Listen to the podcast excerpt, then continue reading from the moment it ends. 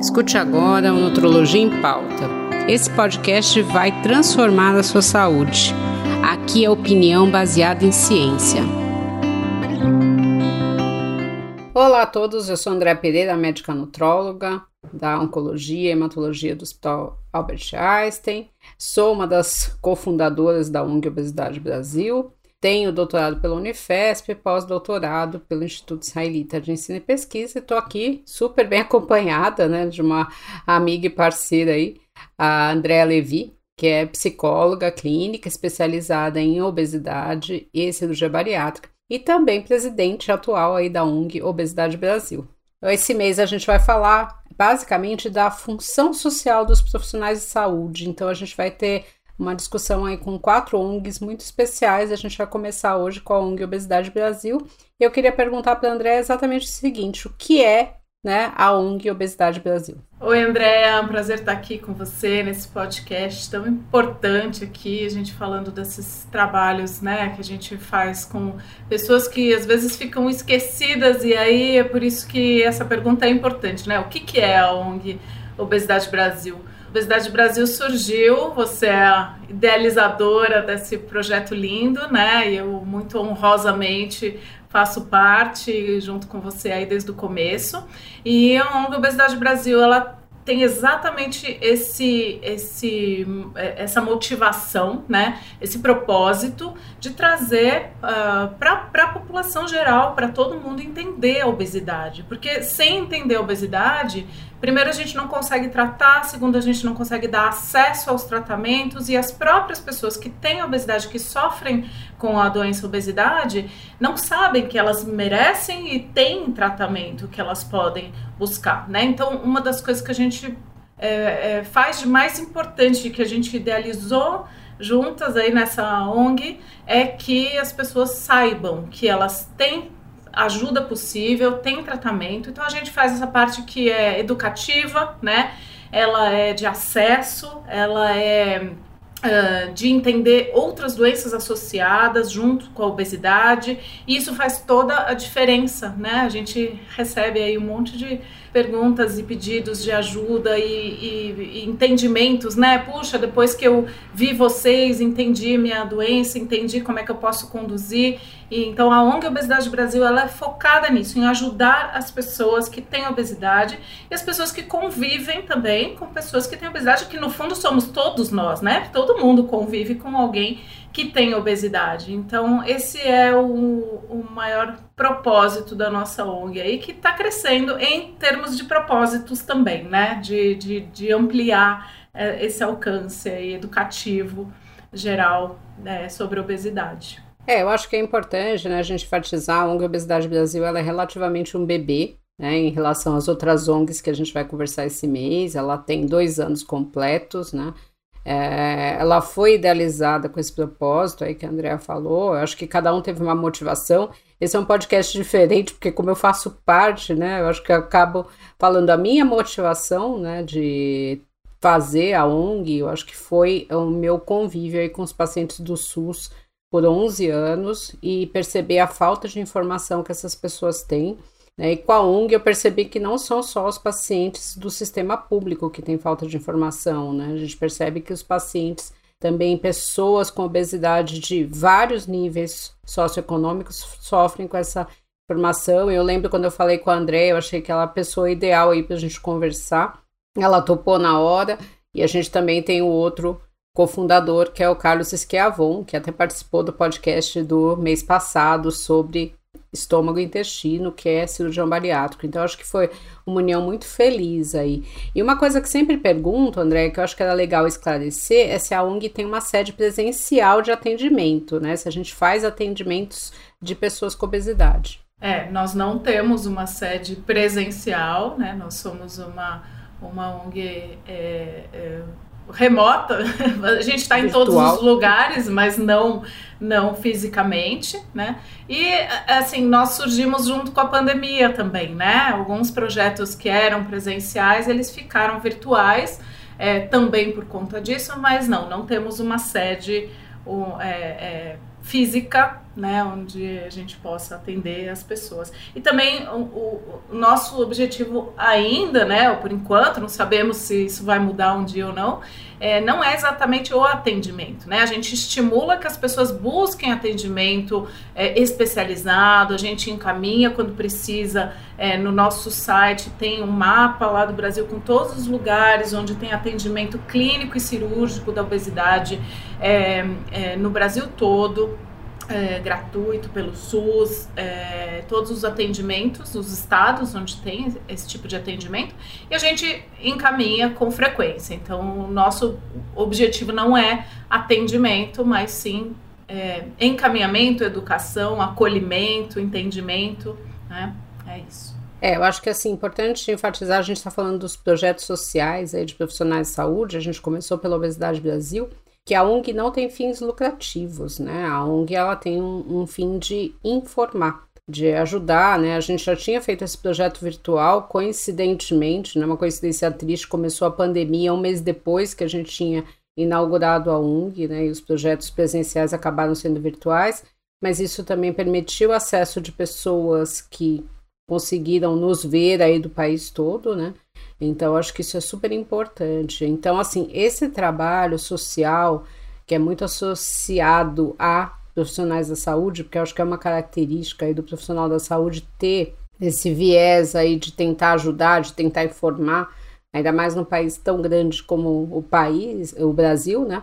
Então a gente tem essa tentativa de chegar a lugares extremos aí, né? Que muitas vezes não tem acesso. Mas a obesidade tem também o problema do preconceito, né? Então, muitas vezes a pessoa com obesidade não sabe que obesidade é uma doença, ela não sabe que ela pode ser tratada, é, ela acaba não tendo informações, às vezes ela é maltratada pelos profissionais da saúde, né? Isso é muito comum, infelizmente, e aí ela deixa de procurar ajuda. É, então eu queria perguntar para André isso. Você acha que o conhecimento empodera o paciente? Para que, que eu vou ver informação sobre obesidade? Sem dúvida, né, André? A gente sabe que é, a gente tem visto isso na prática, né? Com os feedbacks que a gente recebe aí das pessoas. E a gente sabia disso, né? Quando a gente fundou a ONG, quando você me convidou e idealizou essa ONG, a gente sabia que é, faltava muito conhecimento. Acho que a gente nem sabia o quanto, né?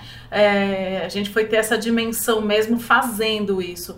Mas o conhecimento para qualquer doença crônica ou para qualquer condição de saúde ou não de saúde, enfim, da vida, né, empodera, claro, no sentido de saber onde buscar ajuda, saber que existe ajuda, né, saber uh, o que é razoável e o que não é razoável num atendimento de profissional de saúde. Então, uh, a gente também tem visto muito as pessoas com obesidade se posicionarem de uma maneira muito melhor, muito mais assertiva, né, diante de, é, você falou de preconceito aí, diante de profissionais preconceituosos ou até ignorantes no assunto, né? Até que não tenham um conhecimento no assunto e acabam atuando de maneira equivocada, errada, preconceituosa, né?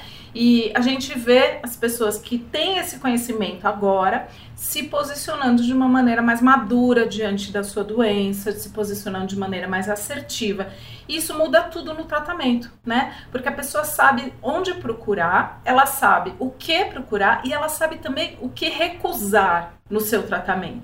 Então, coisas mirabolantes, coisas milagrosas, é, tratamentos é, no sentido de, de, ser tratado preconceituosamente. É, isso as pessoas já têm conseguido se posicionar melhor. E isso é uma das coisas mais importantes no tratamento, porque senão a, a pessoa, o paciente que vai buscar ajuda, ele fica à mercê e fica numa posição fragilizada ali de paciente, né, é, diante de um profissional de saúde que tem um suposto saber sobre aquela doença e é, ele não sabe nem direito, a, a pessoa que está buscando ajuda não sabe nem direito o que perguntar, como perguntar e como se, uh, se posicionar diante de uma atitude errada. Né? Então isso é muito bacana. A gente tem visto as pessoas mais seguras em relação a isso, e aí sim a gente sabe que o conhecimento empodera. É, então, para você que está buscando conhecimento, né, entrar nas mídias no site do Obesidade Brasil. Então, o site é www.obesidadebrasil.com.br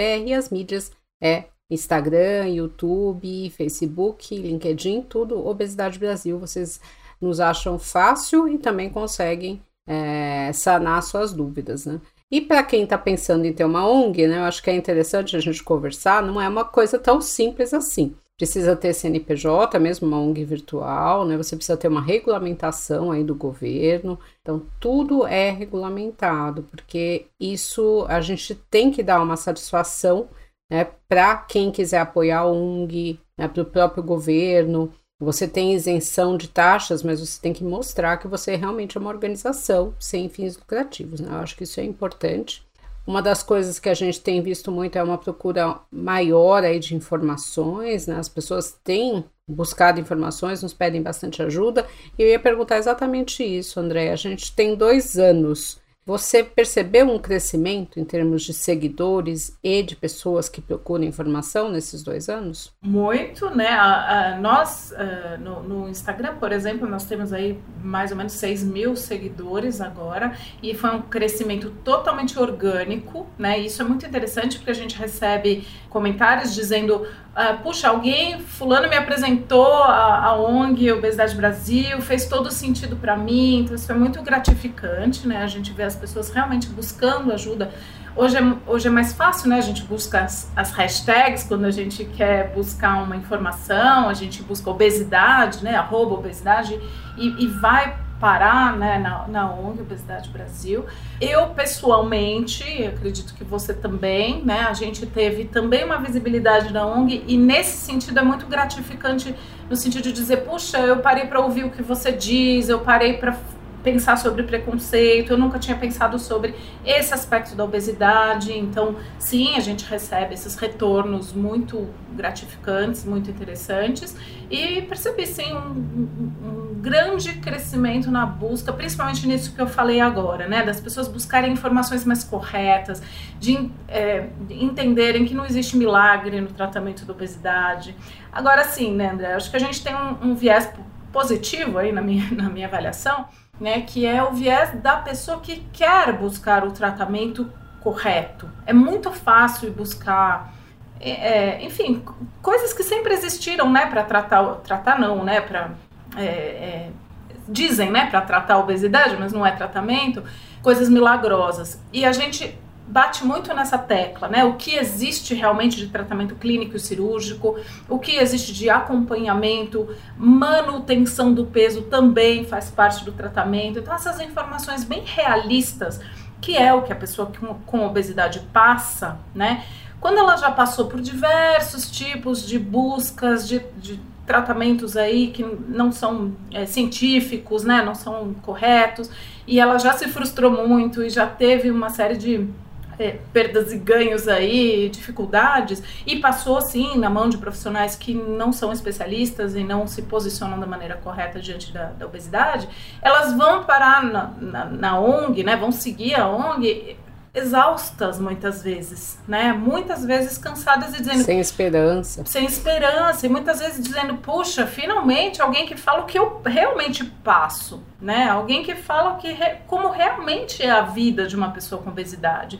Então, acho que é um, essa é uma das coisas importantes que a gente prioriza, né? A verdade, as possibilidades reais diante dos tratamentos possíveis, né? Claro que cada tratamento é individualizado para cada pessoa, mas a doença, a obesidade, a gente hoje conhece muito melhor. Então, isso é uma coisa que é, quem quer informação realista e do que realmente existe, vem parar nas nossas mídias, né? É, então, nós não temos 500 mil seguidores, mas nós temos muitos, todos os nossos seguidores são seguidores orgânicos, são aqueles que buscam um tratamento que realmente existe, funciona e aquilo que ele entende, que ele sabe que é o que ele passa é, administrando a obesidade. Então, eu acho isso é, positivo. eu acho que é um, é um crescimento muito interessante, né? Se você pensar que a gente partiu do zero em dois anos, a gente está com 6 mil seguidores, né? E eu acho que é muito interessante o que você falou do tratamento sério. Né? Então, na hora que eu estava escolhendo as pessoas que eu ia entrevistar para esse podcast desse mês, aí eu pensei exatamente isso, né? Em trazer pessoas que têm um trabalho muito sério, que tem informações baseadas em ciência, né, em pesquisa, não em achismo, né, não em crendices, porque isso faz toda a diferença, né? Eu tenho uma prova real do que, a, de que aquele tratamento, do aquele exame, ou do que eu estou dizendo realmente funciona, é um consenso mundial. Né? Então, eu acho que tudo isso é muito importante. A gente tem que realmente falar disso, né? E a gente tem visto aí, a gente teve uma cobertura no mês passado falando da previsão da World Obesity Federation de que a obesidade no Brasil vai chegar a 34%, que é a previsão que se tem também para os Estados Unidos, né? Muitas vezes as pessoas falam, ah, mas os Estados Unidos é totalmente diferente. A gente está tendo um crescimento da obesidade tão grande quanto eles em menos tempo. Né? Então, uhum, realmente. Até 2030, né? Essa previsão. É, exatamente. Então, assim, é algo que tem chamado a atenção. É, eu lembro quando começou o, a conversa sobre a ONG, o que eu mais ouvi era para não abrir uma ONG de obesidade, porque obesidade é uma condição que não atrai apoiadores, que os pacientes eles não têm disciplina, que eles não mereciam respeito, que eles não iam se interessar. É, então, que era muito mais importante a gente tentar, por exemplo, abrir uma ONG de câncer, porque isso realmente emociona as pessoas, motiva, são pacientes que, entre aspas, mereciam ter esse tipo de conhecimento. É, então é muito triste ouvir esse tipo de coisa, mas hoje, ao longo dos dois anos, a gente tem ouvido muitas coisas muito legais, inclusive, né? Eu queria enfatizar que tem muitos profissionais de saúde que nos seguem e participam dos nossos eventos como ouvintes, porque apesar da gente trazer uma linguagem simples, a gente traz muito conhecimento atualizado e embasado cientificamente. E aí eu ia falar exatamente isso, né? O que, que te motiva ou emociona nessa trajetória? Porque dá muito trabalho, né? É, às vezes você Pessoas vê lá fala, é muito glamour, né? É, dá muito trabalho, a gente sabe, a gente responde as dúvidas, né? Nós três respondemos todas as dúvidas, nós participamos de todos os textos, nós temos um cuidado aí de trazer profissionais que entendem de obesidade para falar nos nossos eventos, para gravar vídeos, né? Inclusive tem isso no YouTube, se você quiser assistir algum vídeo, uh, tem esses textos no site, então que, que motiva, o que, que te emociona aí nessa trajetória da ONG? Olha, André, te confesso que me emociona tudo, é, tudo, desde o início, porque é, a, principalmente porque nós ouvimos, e você, como médica, ouviu mais ainda, né, esse tipo de desincentivo, né? Não façam isso. Inclusive, né, você falou aí, não façam porque a ONG obesidade não mobiliza tanto as pessoas, mas a gente ouviu coisas mais cruéis, né? Do tipo, ah, esse paciente é muito difícil, é, tratar obesidade, ah, nem dá certo. Então, assim, coisas difíceis, pesadas de profissionais de saúde, né? E que hoje esses próprios profissionais de saúde, alguns olham com uma desconfiança positiva, do tipo, ah, acho que, né, acho que se a gente estudar melhor isso, dá para tratar assim. Então, essa mudança na mentalidade das pessoas, tanto de profissionais de saúde quanto das pessoas que buscam ajuda, é, me emociona muito, né, me mobiliza sim a continuar. A gente sabe, né, como é difícil, as pessoas olham e falam: Uau, uma ONG, que legal, vocês, né, estão surfando aí na, na, na, nas mídias, nas coisas, mas o trabalho de curadoria de cada informação, o trabalho de como a gente vai colocar essa informação, responder os e-mails e mensagens que a gente responde, cuidar das mídias, cuidar de da informação científica, né? A gente sabe, nós três aqui, a gente se reveza, mas sempre tem um mais à frente, um que cuida. Né? É, é, a gente tem os nossos desafios pessoais e profissionais também por trás disso. A nossa ONG, como você bem falou, não tem fins lucrativos, a gente faz por puro amor, paixão, emoção e vontade mesmo de ajudar. E eu acho que isso transparece, né? As pessoas entendem que estamos juntos, é, estamos juntos nessa luta que é entender e tratar a obesidade, que é difícil.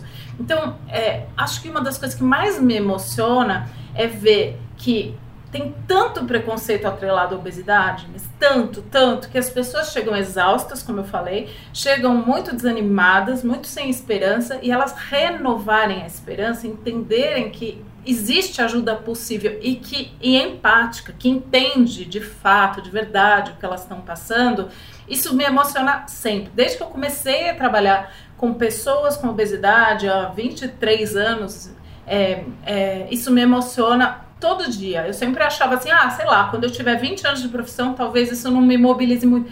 me emociona cada vez mais, se você quer saber, porque é muito gratificante a gente saber que a gente pôde de fato como ONG, como profissionais, como seres humanos, ajudar pessoas que passam por uma doença tão cruel. Aí vou puxar né, para o meu assunto saúde mental, do ponto de vista de saúde mental, é cruel demais, né? É, é, é, massacrante o que a pessoa com obesidade passa até chegar num tratamento possível, estável e viável. Então, isso me emociona bastante. É, eu acho que assim, uma coisa que às vezes as pessoas que não vivem esse problema não têm noção, né? É que o preconceito ele tem um impacto em todos os níveis da vida dessa pessoa. É uma dificuldade de arrumar um emprego, é, ou se você consegue um emprego, você não é promovido, você fica estático, né? Você ouve, muitas vezes, a gente ouviu muita coisa de gordofobia no trabalho aí nos últimos dois meses, né? Por denúncias. Mesmo a gente trabalhando com isso, é, eu fico tão impactada de ver ah, o que as pessoas ouvem no trabalho, né? Você vê os depoimentos, é muito triste, isso impacta nos relacionamentos de pessoas que acham que não merecem um bom relacionamento, não aceitam ah, relacionamentos abusivos. Abusivos é... em todos, né? Pessoais, profissionais, é, é, financeiros, às vezes, e até menos anos de estudos, porque a pessoa se sente né, de lado ali na instituição de ensino. É tudo, todo esse tipo de impacto mesmo que você está falando. Sim, a gente fala muito, né? Tem estudos mostrando, inclusive, que você impacta no prognóstico de câncer, porque as pessoas demoram, isso para câncer, mas isso deve acontecer em todas as doenças. Elas demoram a procurar um serviço médico, elas muitas vezes o, o profissional que atende não pede os exames de check-up, também porque tem um preconceito com essas pessoas.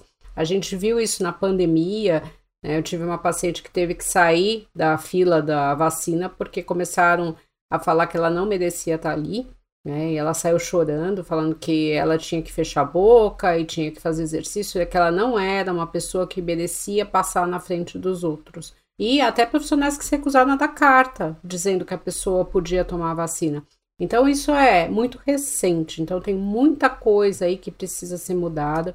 E eu acho que para mexer com preconceito também a gente tem que mexer com conhecimento, né? Então, eu acho que tem ah, o profissional, se ele muitas vezes ele não tem o conhecimento que a obesidade é uma doença, né, que a pessoa não tem culpa dessa condição, e eu acho, isso é uma opinião pessoal, eu acho que isso não justifica tratar mal ninguém. Eu acho que a partir do momento que você é um profissional de saúde, você tem, você teoricamente gosta de tratar pessoas e de cuidar de pessoas. Isso não justifica a gente tratar mal ninguém. Né? Você tem que ser, no mínimo, educado com todos. Então, assim, a falta de conhecimento talvez impacte em outras coisas. Não deveria impactar nesse aspecto, mas acaba impactando. Então são vários, é, várias coisas que tem que se, é, se mudar ainda. É, e a gente tem aí um contato com o pessoal do mundo inteiro e a gente vê que não é só no Brasil. Né? Isso não é algo só nosso, isso é algo mundial. É, eu queria que você falasse um pouquinho, daqui a pouco a gente vai encerrar, do que a ONG tem de ações aí ao longo do ano, né? Dos projetos que a gente acaba tendo sempre, né? E do que a gente está pensando aí em fazer mais para frente. Tá, então você me ajuda se eu esquecer de alguma coisa, porque tem um monte de projeto bacana. A gente tem um projeto chamado Obesidade em Pauta, que nós já, já fizemos aí a segunda edição esse ano, e é muito. É, é um projeto que particularmente me orgulha muito, porque é como se fosse um congresso né, um congresso como a gente está acostumado, os congressos de profissionais de saúde, só que voltado para as pessoas que buscam ajuda para tratar sua obesidade, os pacientes, o público em geral. É, e ele é totalmente gratuito para as pessoas que querem participar, online, né? Até essa segunda edição foi, aí a gente está pesquisando outros formatos para os próximos anos. E a gente leva profissionais muito qualificados, como você falou, muito bem escolhidos a dedo, que tenham conhecimento científico que a gente prioriza, para falar a linguagem do público leigo. Então a gente está muito acostumado a falar em congressos de saúde, congressos médicos, a linguagem científica, e a gente pede para esses grandes profissionais aí traduzirem para a linguagem leiga para todo mundo poder entender. Então é um congresso para as pessoas, é, chama Obesidade em Pauta e a gente faz todos os anos. Nós temos aí o Obesity Week, né? Que a gente faz é, também o, o Obesity Week, é um, um, grande congresso americano que acontece todos os anos é, nos Estados Unidos e a gente traduz também, né? Todas as noites na semana do, do Obesity Week a gente traduz é, à noite com boletins aí que a gente entra falando, traduzindo na, também na linguagem leiga é, o que tem de científico de mais atualizado no tratamento da obesidade, trazendo para as pessoas. É, nós temos alguns projetos aí em andamento, não, não, sei, acho que a gente não. Por enquanto não, é, depois né? a gente acaba falando. A gente não pode ainda falar sobre, mas tem muita novidade que vem por aí, então convido todo mundo a seguir obesidadebrasil.com.br nas nossas mídias e, e no nosso site. O que mais? projetos. Eu acho, eu acho que é isso, né? Basicamente. Que a gente pode a gente contar. É, os permanentes, eu acho que são realmente Obesidade em Pauta e Obesity Week. Lembrando que o Obesidade em Pauta já foi, né? A gente sempre faz alinhado aí com o Dia Mundial da Obesidade e o Obesity Week vai ser agora em início de novembro, que é quando acontece o congresso. E é legal porque você tem as principais novidades e lançamentos de algumas pesquisas nesse congresso, né? Então, acho que isso é muito bacana.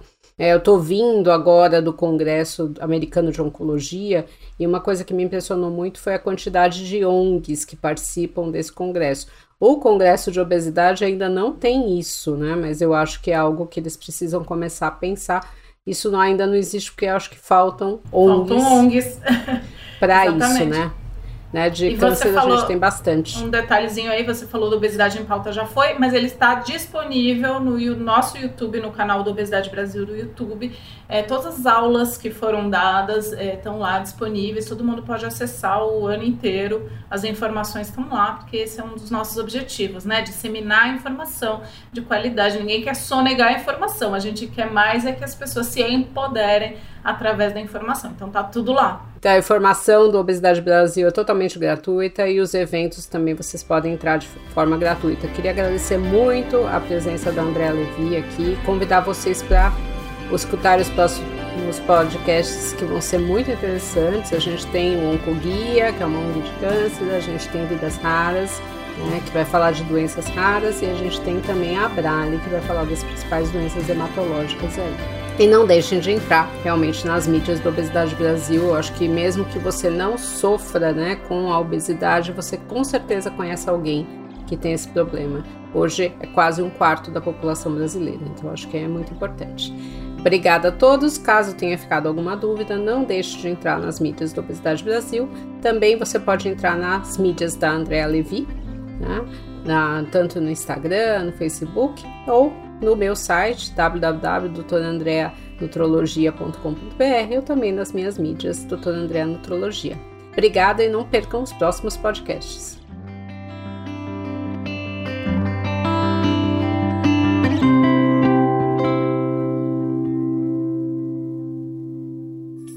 Uma produção, voz e conteúdo.